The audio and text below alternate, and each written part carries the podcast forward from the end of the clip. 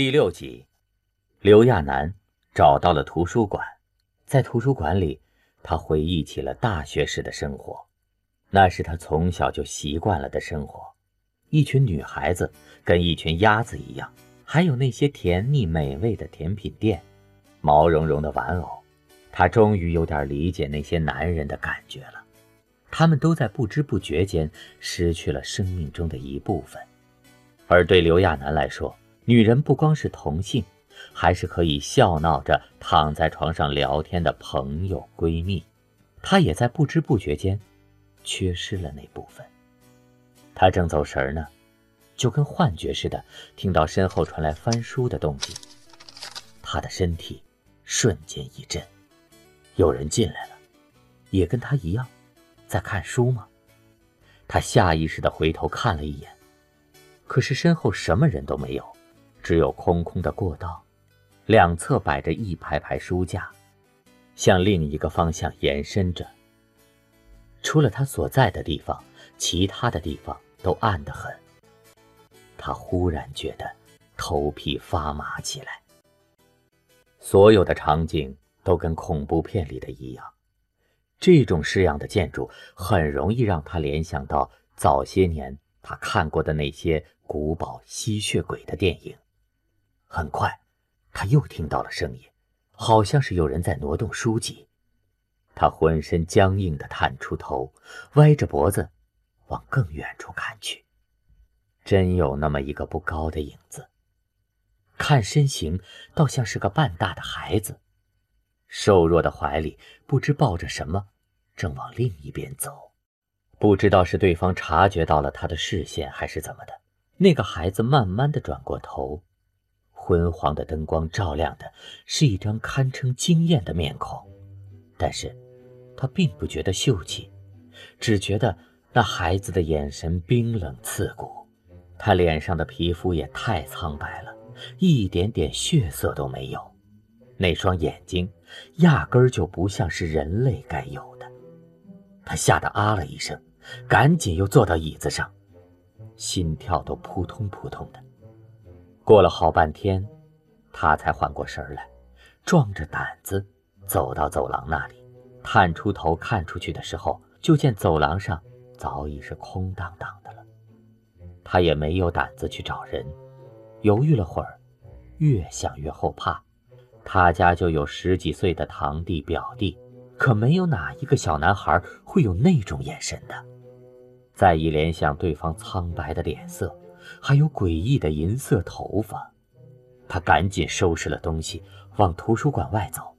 不过，等走到门口的时候，他终于抵不住心里的好奇，问看门的老人：“老先生，这个图书馆里是不是有个银色头发的小男孩啊？”“嗯嗯嗯嗯嗯。”那个看门人用手护着耳朵。一副，你在说什么？我咋听不到的样子？刘亚楠又喊了两声，结果看门人依旧护着耳朵，像是什么都听不见。这下刘亚楠更觉得毛骨悚然了。不能吧？难道这地方真有猫腻儿？所以等再回去的时候，他二话不说就跟同事们打听起来。那个图书馆那么老了。里面是不是有闹鬼的传闻呢？闹鬼？五妹他们一副什么是闹鬼的表情，望着刘亚楠。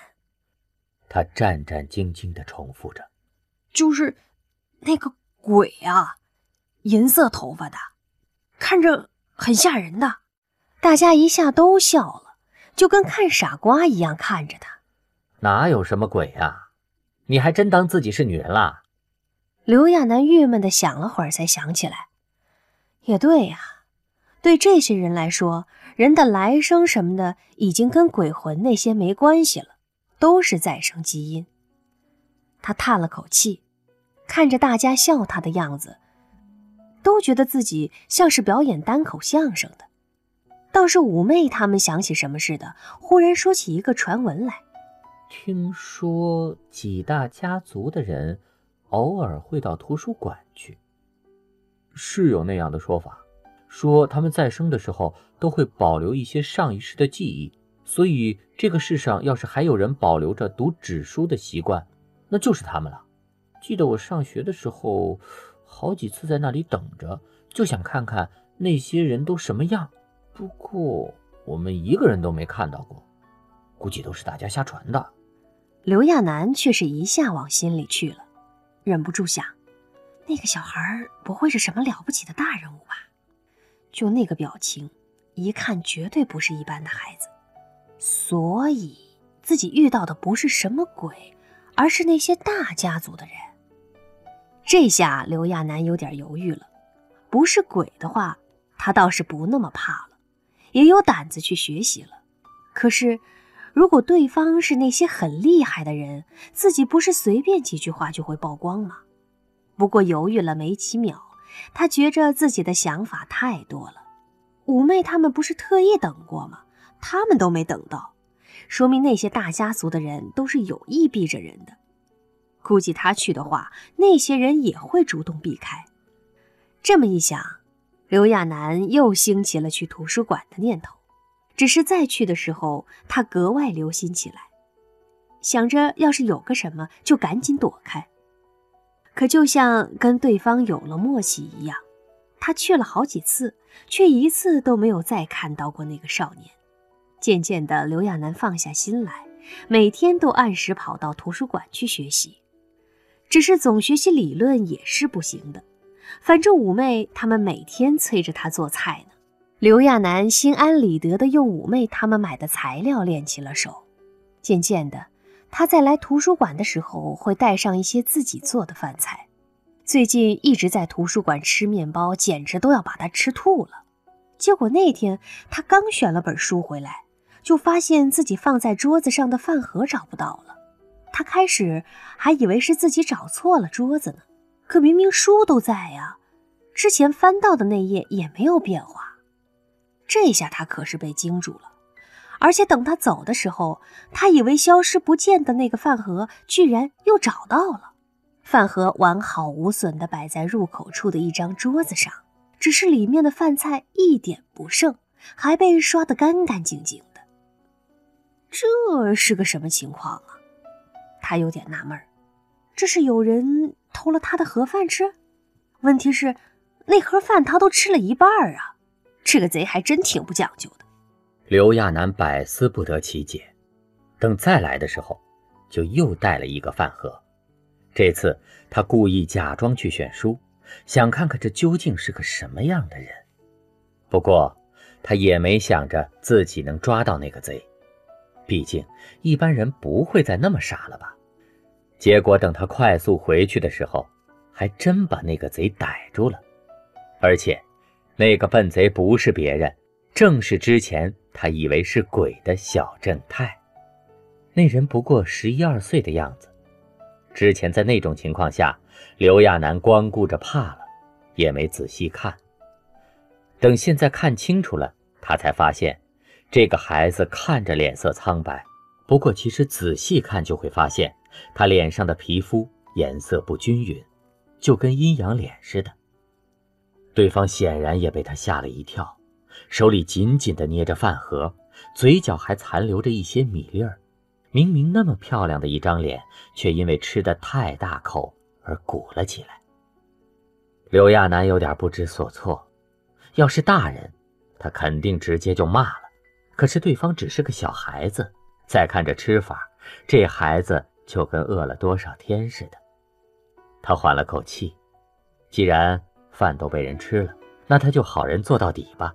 于是他跟哄小孩子一样俯下身去，笑着说：“哦，没关系的，你吃吧，别怕。”那个孩子迟疑了一下，似乎还在确认他到底有没有恶意一样。那双望向他的眼睛锐利的，就好像能穿透人心。刘亚楠是没有攻击性的人，再来，他的眼神很纯良，一点恶意都没有，所以很快这个孩子就不再犹豫了，大口大口的吃了起来。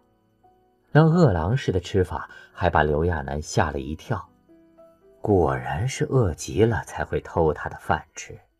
刘亚楠趁着他吃饭的功夫，忍不住上下打量这个孩子。洗得发白的衣服，还有脚下已经露指头的鞋子，仰起头来，把最后几粒米都要吃到嘴里的狼狈样子。这家伙不会是那什么流浪儿吧？刘亚楠第一次跟这个世界的孩子接触，他也不知道该说点什么，除了觉得对方古古怪怪外，这个孩子给他的感觉就是特别沉稳。简直有点不像十几岁的小孩了，而且对方也不解释为什么会偷吃他的饭菜。刘亚楠的位置是靠着窗户的，那个孩子就跟有意要避开阳光一样，坐在一个很隐秘的角落里。要不是刘亚楠的视线一直跟着他，都会觉得那个移动的不是什么人类，而是类似幽灵的东西。小男孩的眼眸是淡粉色。脸上虽然颜色不均匀，可是那双翻动书页的手都是白色的。刘亚楠不好一直盯着对方打量，看着对方一副小心翼翼又充满警备的样子，他收回了视线。只是自己肚子终究还饿呢，学习了一会儿，他的肚子就不争气的咕噜噜叫了起来。那个坐在角落里的孩子，在听到他肚子的叫声后。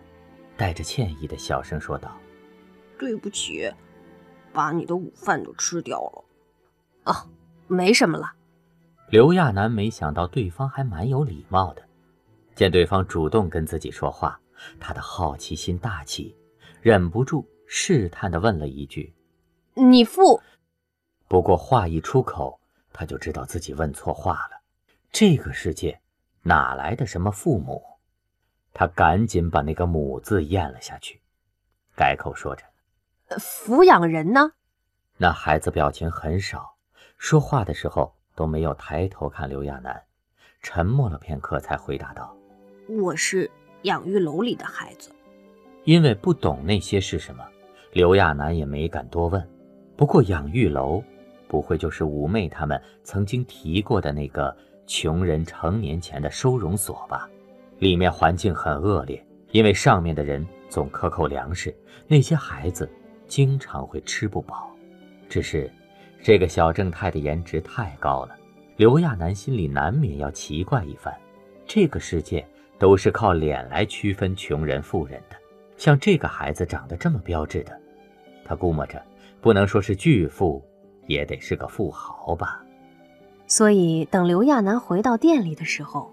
趁着大家休息，他把白天时看到的事儿都给五妹他们讲了讲。那些同事告诉他，那个啊不是什么病，是再生时基因出现了问题。不过既然他长得那么好，估计是什么有钱人的再生人，只是因为基因缺陷，所以才被丢到养育区了吧？前面的话刘亚楠还能理解，后面的他就有点晕乎了。什么叫有钱人的再生人，然后丢弃？这又是怎么个意思呀？反正大家都习惯刘亚楠屁都不懂的样子了，一边八卦一边跟他解释着：再生基因又不是一次只能克隆一个，虽然法律上规定只能是单次进行的，而且是唯一性的，但这些规定只制约普通的老百姓。那些特权派的家伙，很多自己还活着呢。就开始克隆了。据说几大家族的人还会把自己的再生人当做继承人一样养育。不过，就算是同个基因，也不代表着对方就会跟自己的理念一样。于是，再生人被原始基因者杀掉的案例也不是没有过。还有一些有缺陷的再生人，据说不是被秘密的杀掉，就是扔到养育区。像你说的那个，估计要不是白化病，早就被杀掉了。毕竟他那个缺陷太明显了，肯定不会影响优秀再生人的地位，所以就被扔到养育楼里自生自灭。反正，在养育楼里的那些都是没有来生的穷人。刘亚楠真被绕晕了，他皱着眉头想了半天，觉得这事儿太神了。所以说，那个小孩子没准还是某个大人物的再生人，只是因为有生理缺陷才被扔掉的。这么说来，那孩子也是怪可怜的，也许有着同样基因的家伙正在某个地方吃香的喝辣的呢。倒是那个小家伙一看就是一副营养不良的样子。刘亚楠也理解不了这种基因选择，优秀的有着自己基因的再生人就可以继承自己，有缺陷的哪怕都是自己基因克隆出来的孩子就要被丢弃，这种方式也太残忍了。哪怕克隆跟怀胎十月来的不一样，可也终归是条生命啊。刘亚楠倒不是多么有同情心，只是遇到这事儿了，再带饭的时候就顺便给那孩子多带上一口。渐渐的，大概是吃多了刘亚楠的饭菜，那个孩子在面对刘亚楠的时候，没有了那种戒备的样子。其实刘亚楠以前不怎么喜欢这种半大不小的孩子，他家里的表弟就总让他觉得烦。可是这个孩子不一样，他很安静，也很有礼貌。刘亚楠渐渐的就跟这个孩子混熟了，也知道他就在附近的养育楼里。只是，这个小家伙也不知道自己叫什么名字。长这么大，他有的只是一个叫做“二三七”的代号。刘亚楠就叫了他两天“二三七”，只是每次叫人数字的时候，他都觉得很别扭。最后，他想起“二三七”中的“三七”在他的世界里不是一味药材吗？也叫田七，还是个不错的药材呢。他就问那个孩子。要不要改个名字，叫田七？那个孩子也没说什么，既没有高兴的反应，也没有不喜欢的表示。刘亚楠尝试着叫了几次，那孩子也都应着。刘亚楠就这么叫了下来。偶尔他看书看得大皱眉头的时候，那孩子还会过来帮着刘亚楠解释几句。这时他才发现，田七智商高的惊人，还能过目不忘，找起书来。速度快得很，他之前每次找书都跟大海捞针一样，就算有目录，可书太多了。图书馆这些年来又没有什么工作人员打理，很多书都是乱放的。可有田七在，他需要什么，只要跟这个孩子说一声，很快田七就能帮他找来。这下刘亚楠更要给田七带饭了，就是这孩子出奇安静。几乎不怎么说话，大部分时间是面无表情的样子，偶尔看到灯光的时候，还会不舒服的眯起眼睛。刘亚楠好奇的打听了一下：“你皮肤的颜色是怎么回事啊？”田七想了想说：“我最近在吃治疗白化病的药，药是新开发的，需要做人体实验，我就报名了。”说这些的时候。田七的表情很淡然，刘亚楠哎了一声，还以为自己弄错了意思，不确定的问着：“实验，这个是免费治疗吗？政府给穷人弄的福利？”他边说还边想呢。田七这么小，不可能被叫去做实验吧？这样可就太不人道了。结果田七很快回答道：“是实验，我签过协议的。”这种实验可能引起内出血，还有内分泌紊乱，肾脏负担也会加大。目前我是实验结果最好的一个，已经有部分皮肤在恢复正常了。不行，那也太危险了！你还做这种实验干嘛？也许能治好我。田七表情淡淡的，那神情一点都不像个孩子。我想站在太阳下看看。刘亚楠无语了。不知道是只有田七这么早熟，还是这个世界的孩子都这样。